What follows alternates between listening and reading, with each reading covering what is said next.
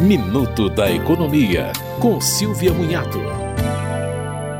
A venda de imóveis em 2021 pode ter gerado lucros tributados pelo imposto de renda como ganhos de capital e devem entrar na declaração deste ano. O contribuinte não precisa se preocupar se vendeu o seu único imóvel por 440 mil reais ou menos e não vendeu outro nos últimos cinco anos. Também está isento aquele que vendeu imóvel de maior valor, mas comprou outro em até seis meses após a venda. De maneira geral, o imposto é de 15% para lucros de até 5 milhões de reais. Você ouviu Minuto da Economia, com Silvia Munhato.